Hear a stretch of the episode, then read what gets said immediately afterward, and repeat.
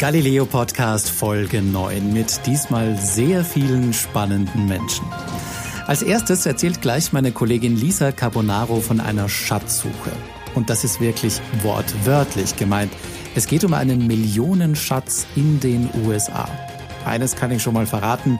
Lisa ist immer noch meine Kollegin, sie hat den Schatz also nicht gefunden, aber auf ihrer Reise sehr, sehr außergewöhnliche Menschen kennengelernt.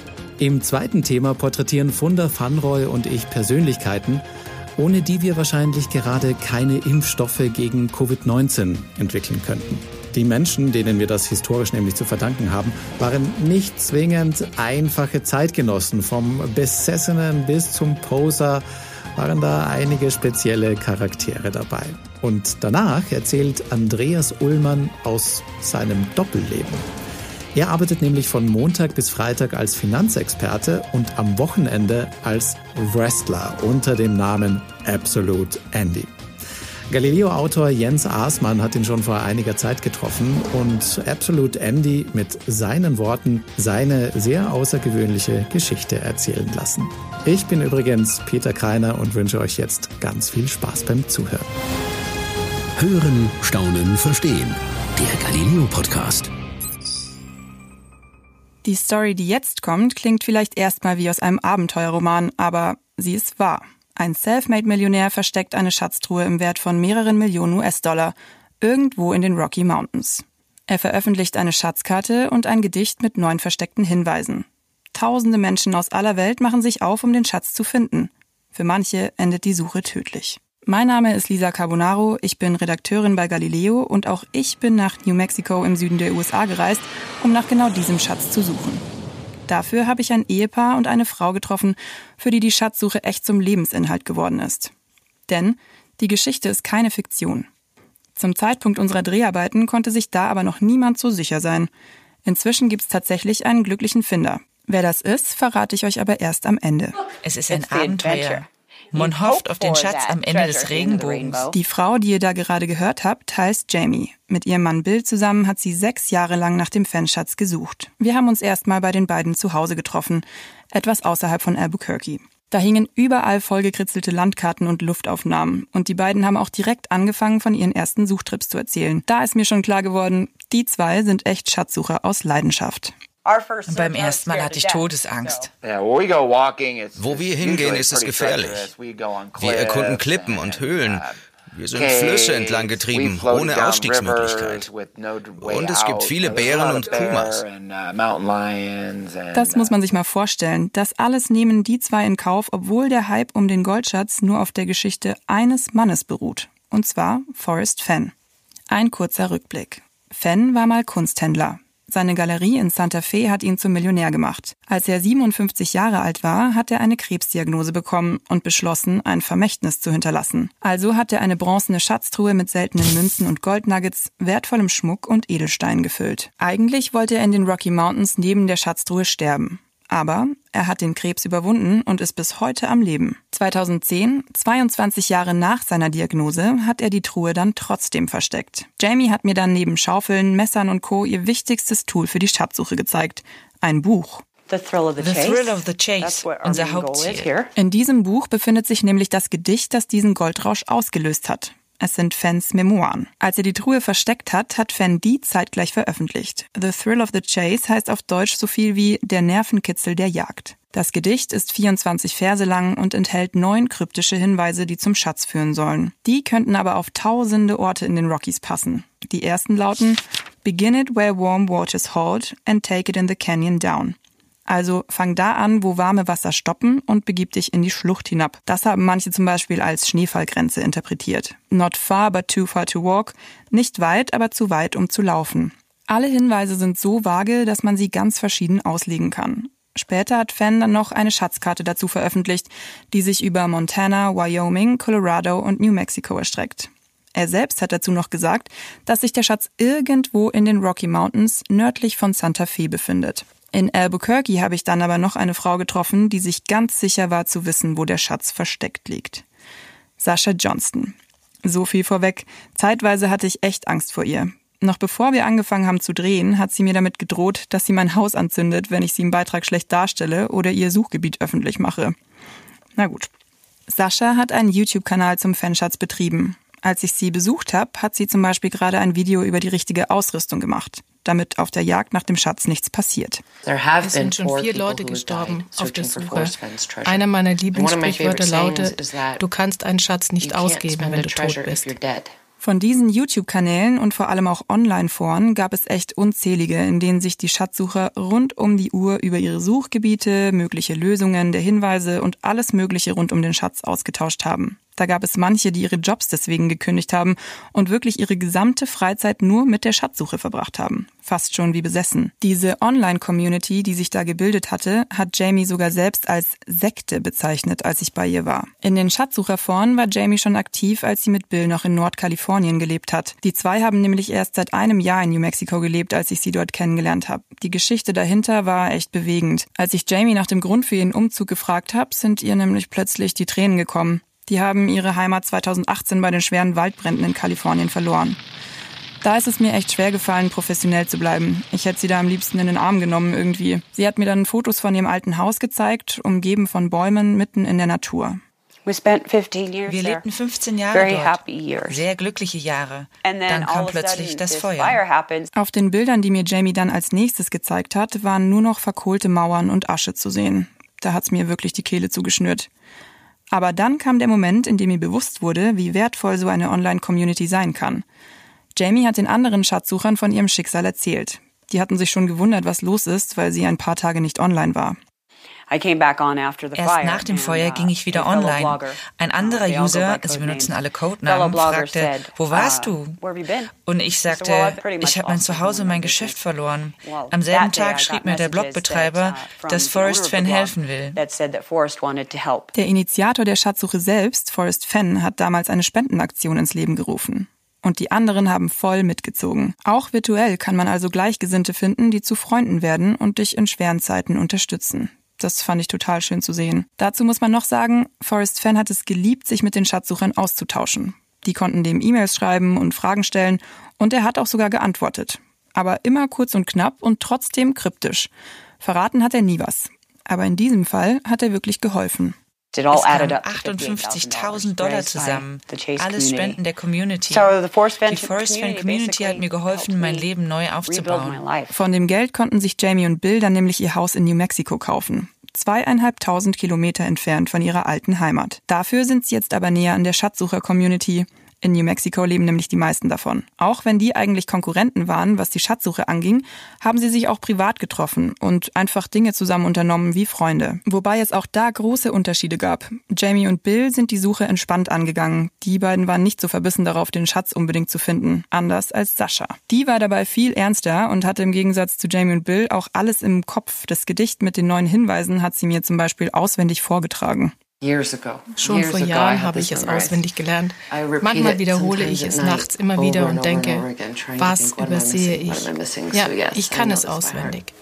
Ich habe bisher fünf Jahre in die Recherche und Suche nach dem Schatz gesteckt. 10.000 Stunden habe ich recherchiert, saß 2.000 Stunden im Auto und aktiv gesucht habe ich auch schon etwa 2.000 Stunden. Eine berechtigte Frage kam mir da in den Sinn die muss sich ja ganz schön sicher sein, den Schatz zu finden, oder?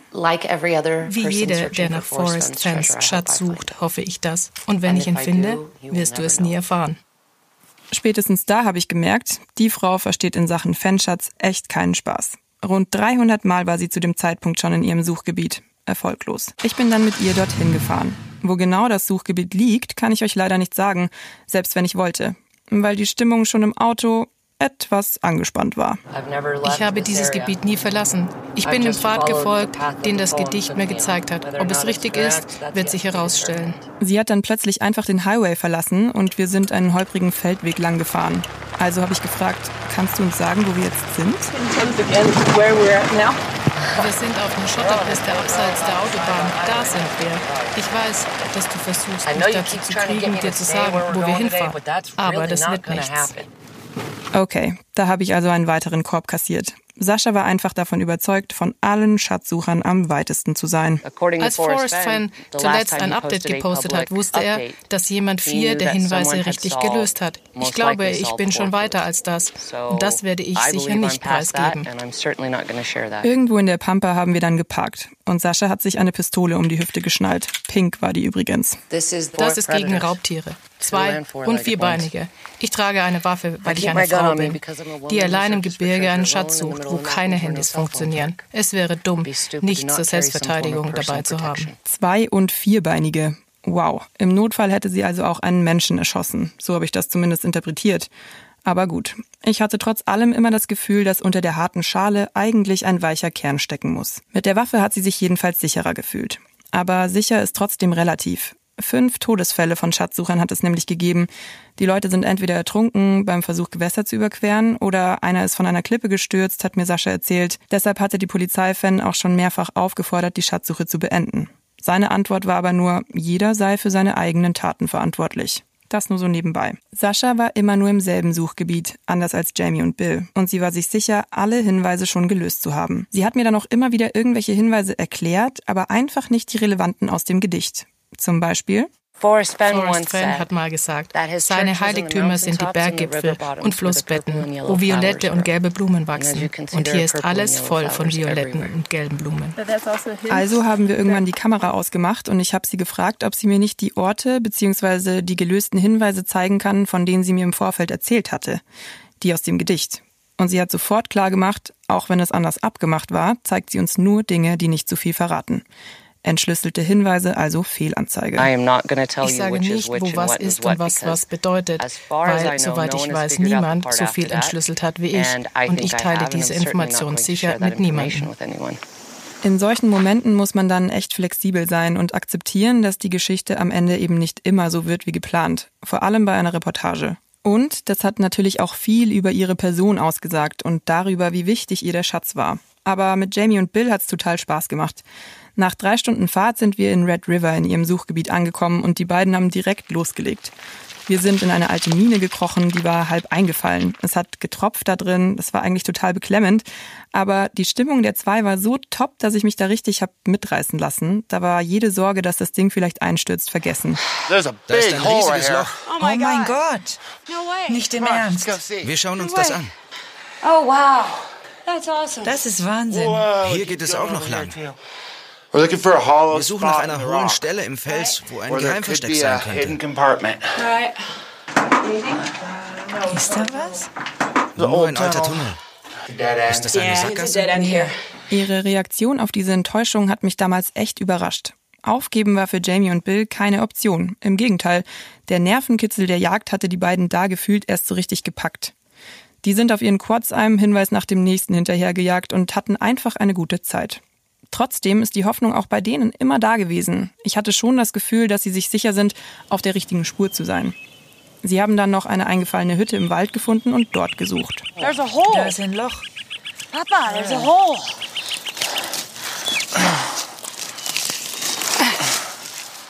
Ich sehe da drin nichts. Es ist echt schwierig, wenn du versuchst, die Hinweise zu lösen und du dir sicher bist in dem, was du tust. Und wenn du da bist, ist es nur.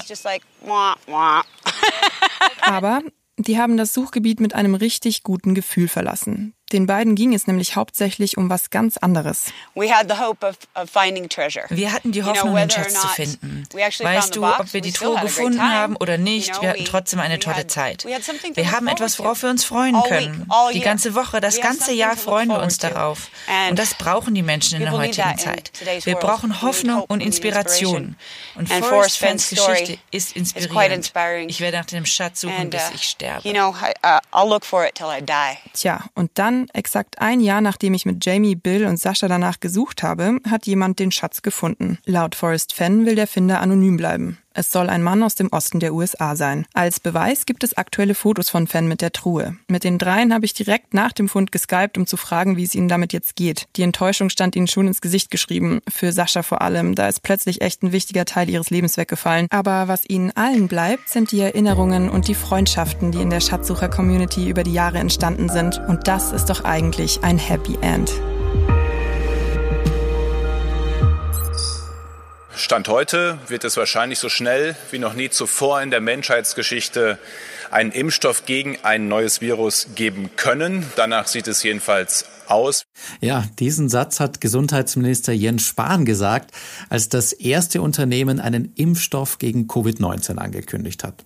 Für mich war das an dem Tag schon ein bisschen wie so ein Stückchen Hoffnung und so ein bisschen Licht am Ende des Tunnels. Deswegen ist mir das auch sehr hängen geblieben. Ich bin übrigens Peter Kreiner und gemeinsam mit Funda Fandroy will ich heute aber mal einen Blick zurück in die Geschichte werfen. Denn dass wir heute überhaupt in der Lage sind, Medikamente oder Impfstoffe gegen Krankheiten zu haben, ist, wie ich finde, schon eine ziemlich grandiose Leistung der Menschheit. Und unsere Kollegin Jessica Schwarz hat mal, also, ja, die hat ein bisschen in den Geschichtsbüchern gegraben und sozusagen die Pioniere der Impfstoffforschung gesucht. Und das Spannende, sie hat nicht nur das recherchiert, was sie gemacht haben, sondern auch, was für Menschen sie waren, was ihre Beweggründe und ihre Motivation waren. Und drei von ihnen stellen wir jetzt vor und beginnen bei Edward Jenner und reisen dafür in die Vergangenheit. Wir sind im Jahr 1796. Auf der ganzen Welt wüten die Pocken. Etwa 400.000 Menschen sterben jedes Jahr an dem Virus und es gibt kein Gegenmittel. Fest steht, es gibt zwei Arten von Pocken. Es gibt die tödlichen und die sogenannten Kuhpocken. Die sind wiederum harmlos. Dem englischen Landarzt Edward Jenner fällt dabei etwas auf. Und zwar, dass diejenigen, die sich mit Kuhpocken anstecken, danach niemals die tödlichen Pocken bekommen. Die Frage ist, wie soll er diese Beobachtung beweisen? Er will der Menschheit helfen. Und genau das treibt ihn zu einem sehr waghalsigen Experiment mit Menschen. Seine Idee ist, er muss Menschen bewusst mit Kuhpocken anstecken. Denn er hofft, dass sie danach immun sind und nie die tödlichen Pocken bekommen. Sein erstes Versuchsobjekt ist ein kleiner Junge. Die Eltern fragt er angeblich überhaupt nicht, sondern zieht sein Experiment einfach durch. Er infiziert ihn mit den Kuhpocken. Der Junge bekommt zunächst einen Ausschlag und dann war's das aber auch. Denn diese Krankheit ist für Menschen ungefährlich und wenig später ist der Junge wieder topfit. Jetzt aber folgt der riskante Teil des Experiments. Er steckt den Jungen wieder an. Diesmal mit den tödlichen Pocken. Und das, obwohl er überhaupt keine Ahnung hat, ob der Junge nach seiner ersten Impfung wirklich immun ist. Die pure Verzweiflung treibt Jenna einfach an. Ein Gesetz, das so ein Experiment verbietet, gibt es zu der Zeit auch noch nicht. Und außerdem vertrauen die Menschen Jenna. Wie sich herausstellt, auch zu Recht, denn der Junge überlebt und wird nicht einmal krank. Und Jenna glaubt nicht, dass das ein Zufallstreffer war. Geht also noch einen Schritt weiter. Sein zweites Versuchsobjekt ist sein eigenes Kind, das noch ein Baby ist. Er ist so von dieser These überzeugt, dass er seine eigene Familie dem Risiko aussetzen möchte. Auch hier glückt der Versuch. Jenner hat es geschafft. Er besiegt die Pocken und macht es möglich, dass das Verfahren allen zur Verfügung gestellt wird. Ja, und das Spannende dabei, er weiß selber gar nicht, warum es eigentlich funktioniert hat. Denn Bakterien und Viren, äh, die kannte man 1791 einfach noch gar nicht. Davon wusste man einfach noch nichts. Aber dahinter steckt halt ein Prinzip, nach dessen Vorbild heute noch Impfungen funktionieren. Mal kurz erklärt, man spritzt bei Impfungen Krankheitserreger in den Körper, die so abgeschwächt sind, dass man davon nicht mehr richtig krank werden kann. Aber das genügt unserem Immunsystem, damit das die Antikörper bildet, die es braucht, um die Krankheitserreger selbstständig abwehren zu können. Und wenn dann irgendwann also die starken und schlimmen Viren in den Körper kommen, dann kann das Immunsystem die halt sofort bekämpfen und wir werden nicht krank. Das Ganze nennt man aktive Immunisierung.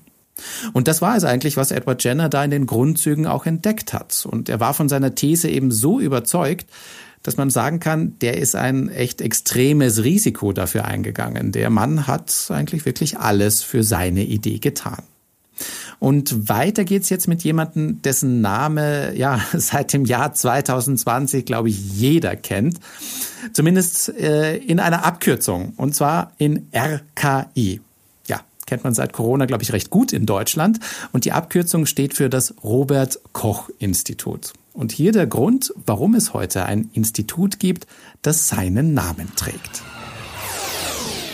Wir befinden uns in Preußen in den 1870er Jahren. Robert Koch ist Amtsarzt in einer Kleinstadt. Als Amtsarzt muss er Gutachten erstellen, Gerichtssachen erledigen, ist für das kommunale Krankenhaus zuständig und arbeitet als Armenarzt. Daneben führt er seine eigene Privatpraxis. In seiner Freizeit aber forscht er an Milzbrand. Das ist eine sehr gefürchtete Krankheit damals. Sie löscht ganze Viehherden aus und kann auch für den Menschen tödlich enden. Heute wissen wir, Milzbrand wird von Bakterien ausgelöst. Doch damals kennt die noch niemand.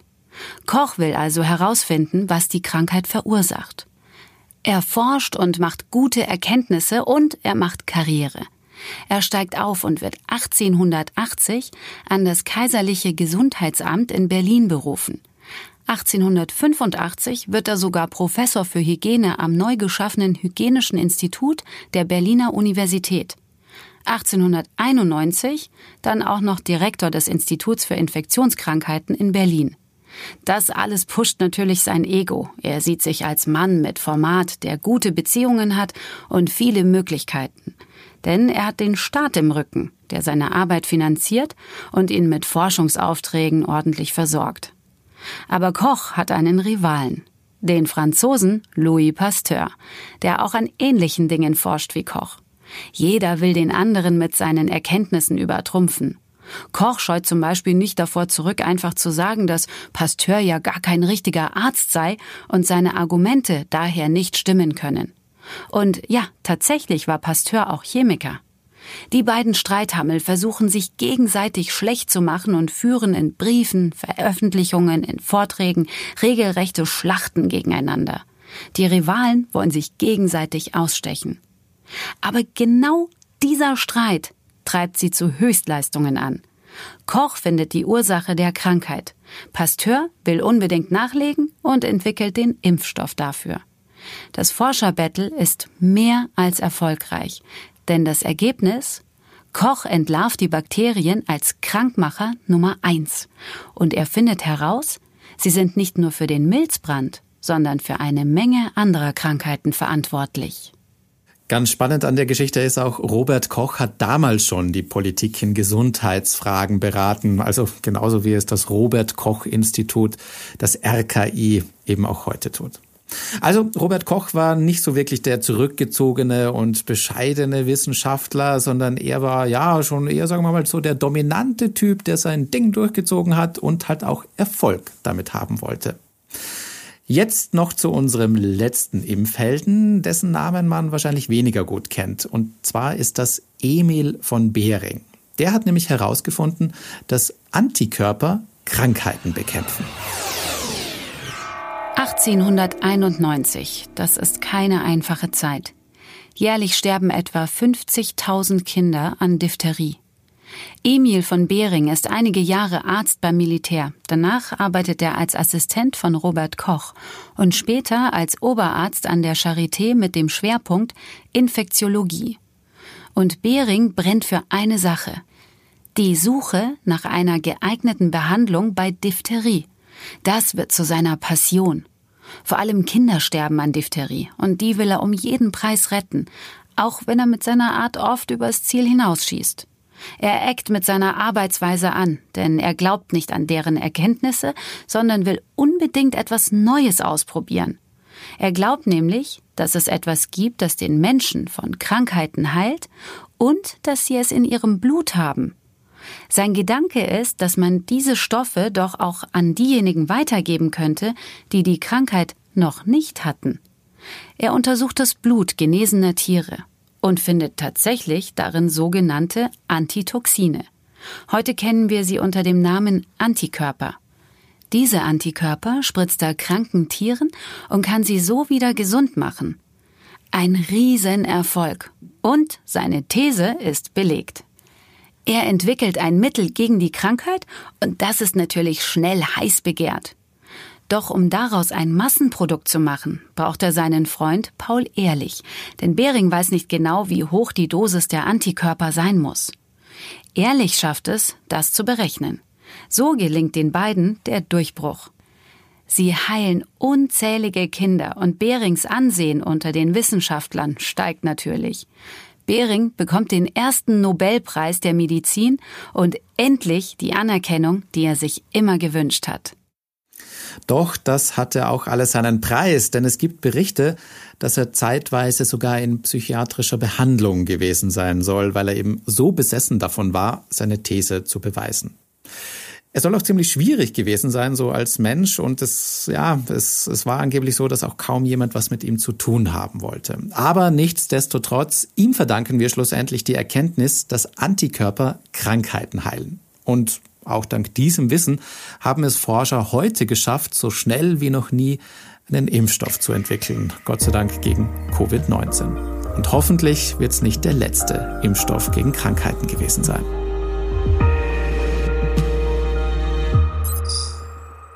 Wenn man mich googelt, dann steht natürlich nirgends der Finanzexperte, sondern wenn man mich eingibt, ist das erste Bild, wo man mich in Unterhosen sieht.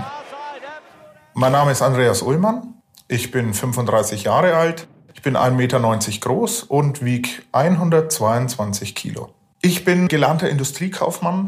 Dann habe ich BWL studiert und dann bin ich zum klassischen Versicherungsvermittler über den Versicherungsmakler zum letztendlich Geschäftsführer geworden eines Finanzunternehmens. Mein alltäglicher Job in der Firma ist Versicherungsgeschäft, großen Teil Wirtschaftsberatung, Seminare vorbereiten, Seminare geben. Fünf Tage die Woche bin ich, sage ich mal, ein klassischer Geschäftsmann.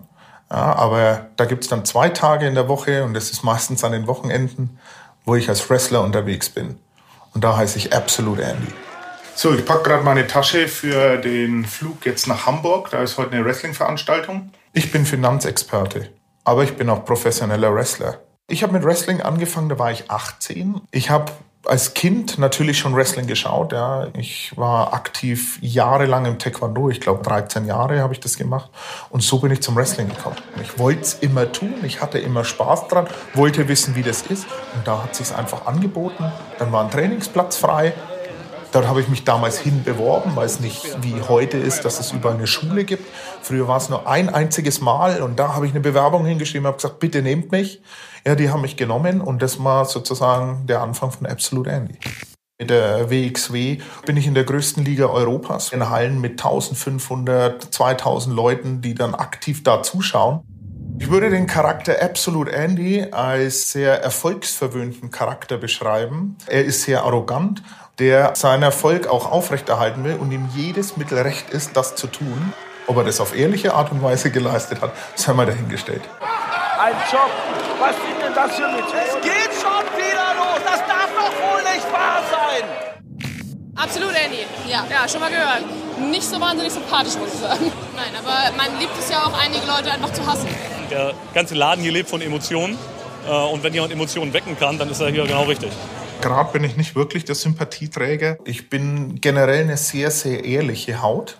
Und ich rede in der dritten Person von Absolute Andy, weil es auch eine Rolle ist, die ich spiele.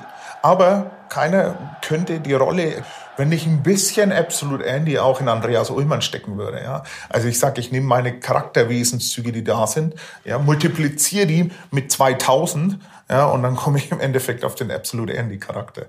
Wrestling ist eine Showsportart, ganz klar, das braucht man nicht wegreden, brauche ich niemandem erzählen, dass Wrestling echt ist. Aber Wrestling an sich ist schmerzhafter, als man sich vorstellt. Der Ring wenn ich da drauf falle und ich lande da am Rücken, dann tut das weh. Ja, aber wir stehen wieder auf. Wir wissen, wie wir fallen müssen. Wir wissen, wie wir nicht verletzt werden. Und das ist die große Kunst daran. Bis vor sechs, sieben Jahren wusste keiner, dass ich Wrestling mache. Ich habe es lang, lang, lang, lang verheimlicht. Und ich habe mir mega in die Hosen gemacht, hab mir, oh, wenn das jemand herausfindet. Und die Leute tatsächlich, ja, googeln das ja. Wenn man meinen Namen eingibt, dann steht natürlich nirgends der Finanzexperte, sondern wenn man mich eingibt, ist das erste Bild, wo man mich in Unterhosen sieht. Ne? Und da weiß ich nicht, ob das immer so positiv ist. Ich versuche zu vermeiden, dass mir irgendetwas vom Wochenende im Gesicht, weil das ist ja das einzige, sage ich mal, freie Teil im Anzug, das ich habe, dass ich da irgendwas davon trage. Aber man wird nicht immer verschont davon. Ich kann mich einmal erinnern, da habe ich ein Knie an die Lippe bekommen und dann ist mir die Lippe hier aufgeplatzt komplett. Dann wurde ich auch an der Lippe genäht und dann habe ich natürlich so eine Lippe da dran gehabt und dann bin ich eine Woche zu den Kunden und dann natürlich immer die erste Frage, Allmächt, was haben denn Sie gemacht? Ja, und dann kann man natürlich nicht sagen, ja, ich war beim Knutschen zu wild, ne? Geschäftskollegen gegenüber, die mit mir auch hier arbeiten, denen habe ich das recht am Anfang gesagt, was ich mache, damit sie nicht böse überrascht werden und auch mal das bekommen. Ich hätte ihn nie in diese Schiene irgendwo reingedrückt, wo ich sage, okay, Wrestling, nein, hätte ich jetzt nicht vermutet. Natürlich wissen auch die anderen Firmen mittlerweile Bescheid, dass er das Wrestling eben machen wird. Die finden es toll und seit das die das toll finden, finde ich natürlich das erst recht noch toll. Für Wrestling ist Training die absolute Grundlage. Drei bis vier Mal in der Woche gehe ich ins Gym. Das ist nicht nur reines Bodybuilding oder Krafttraining. Rennen, kurze Distanzen, das ist eine ganz, ganz andere Belastung als normale Sportler, sage ich mal, haben. Wir trainieren eher auf Kampfsportbasis in der Sache, weil das eigentlich viel ähnlicher ist, als es jetzt beim Fußball wäre. Wir nehmen uns das selbst gerne auf die Schippe. Wir machen gerne mal ein Späßchen, aber uns ist auch bewusst, dass das Training trotzdem immer ein gewisser Ernst dabei sein muss. Die Muskulatur schützt ja im Endeffekt unseren Skelettapparat, unsere, unsere äh, restliche Bänder etc., dass wir, dass wir gut die ganzen, aussehen. Dass wir gut aussehen. Okay, mir wäre es für die Gesundheit wichtig gewesen, aber für ihn ist es gut aussehen auch überhaupt gar kein Problem. Ja, gut aussehen und für dich? ja, genau. Auch wenn man es nicht glaubt, Finanzexperte und Wrestling passt mega, mega gut zusammen. Ich tue nichts anderes, als mich zu verkaufen. Das heißt, ob ich jetzt eine Tagung, ein Seminar mache, ob ich beim Endkunden bin, ob ich mit einem Makler unterwegs bin oder äh, über ein Produkt rede. Ja, ich verkaufe das alles. Und was tue ich beim Wrestling? Ich verkaufe meine Persönlichkeit. Ich verkaufe mich selber. Ich habe das Glück, eine Freundin zu haben, die das auch akzeptiert, was ich tue. Deshalb kommt sie auch mit meinem vollen Terminkalender zurecht. Klar, äh, wir telefonieren jede freie Sekunde. Wenn ich zur Arbeit fahre, rufe ich Andi an. Wenn ich von der Arbeit nach Hause fahre, rufe ich Andi an, abends FaceTime. Es ist total schwierig mit so einem Typen wie mir zusammen, weil mein Kalender wirklich gerammelt voll ist. Also sei es ja äh, Business-Termine oder, oder Wrestling-Termine. Ja, es ist ja hauptsächlich alles, ich nenne das jetzt mal alles mein Geschäft. Jede Woche reiß ich mir den Hintern auf um für die Fans die perfekte Show abzuliefern, ja, für die die beste Emotion herauszuholen, ja, die beste körperliche Leistung herauszukitzeln aus mir selber. Denn im Endeffekt zahlen Sie den Eintritt. Sie sind dafür verantwortlich, dass diese Show stattfindet. Sie sind da, dass ich überhaupt das Privileg habe, dort aufzutreten. Ich liebe Wrestler zu sein, weil es einfach die Leute aus dem Alltag herausholt und Emotionen freigibt. Und wenn ich aus dem Vorhang rauskomme und die Leute sehen, sehen mich, reagieren auf mich, was Schöneres gibt es doch fast gar nicht. Ich muss in den Leuten den Reiz erzeugen, dass die sagen, den Gürtel hat er nicht verdient. Wir wollen lieber den anderen haben. Und wenn er dann letztendlich sein Ziel erreicht und die Halle explodiert, habe ich meinen Job doch perfekt gemacht. Für viele fragen ob das einen Unterschied macht. Ne? Wenn man Montag nach einer geilen Veranstaltung oder nach einer ganzen Veranstaltungsreihe, die ausverkauft war, wieder in seinen Büroalltag kommt. Jeder weiß, dass ich wahrscheinlich nicht im normalen Leben mich hierher setze und alles anschreie, was, was in mein Büro kommt. Ne? Aber das ist für mich, ich liebe meinen Job. Also ob der Wrestling ist oder der Job ist. Also ich muss gestehen, als Finanzexperte verdiene ich wesentlich mehr, aber Wrestling ist natürlich trotzdem die hundertprozentige Leidenschaft, die ich auch habe. Ich werde Wrestling ja auch nicht machen, bis ich 100 bin. Und im Alter muss man ehrlich sagen, ja, da braucht man auch manchmal noch mal eine ruhige Minute. Ne? Das war's für heute beim Galileo Podcast. Mehr von Galileo gibt's in der Galileo App, auf Galileo TV, in unserem YouTube-Kanal und natürlich täglich um 19.05 Uhr auf Pro 7.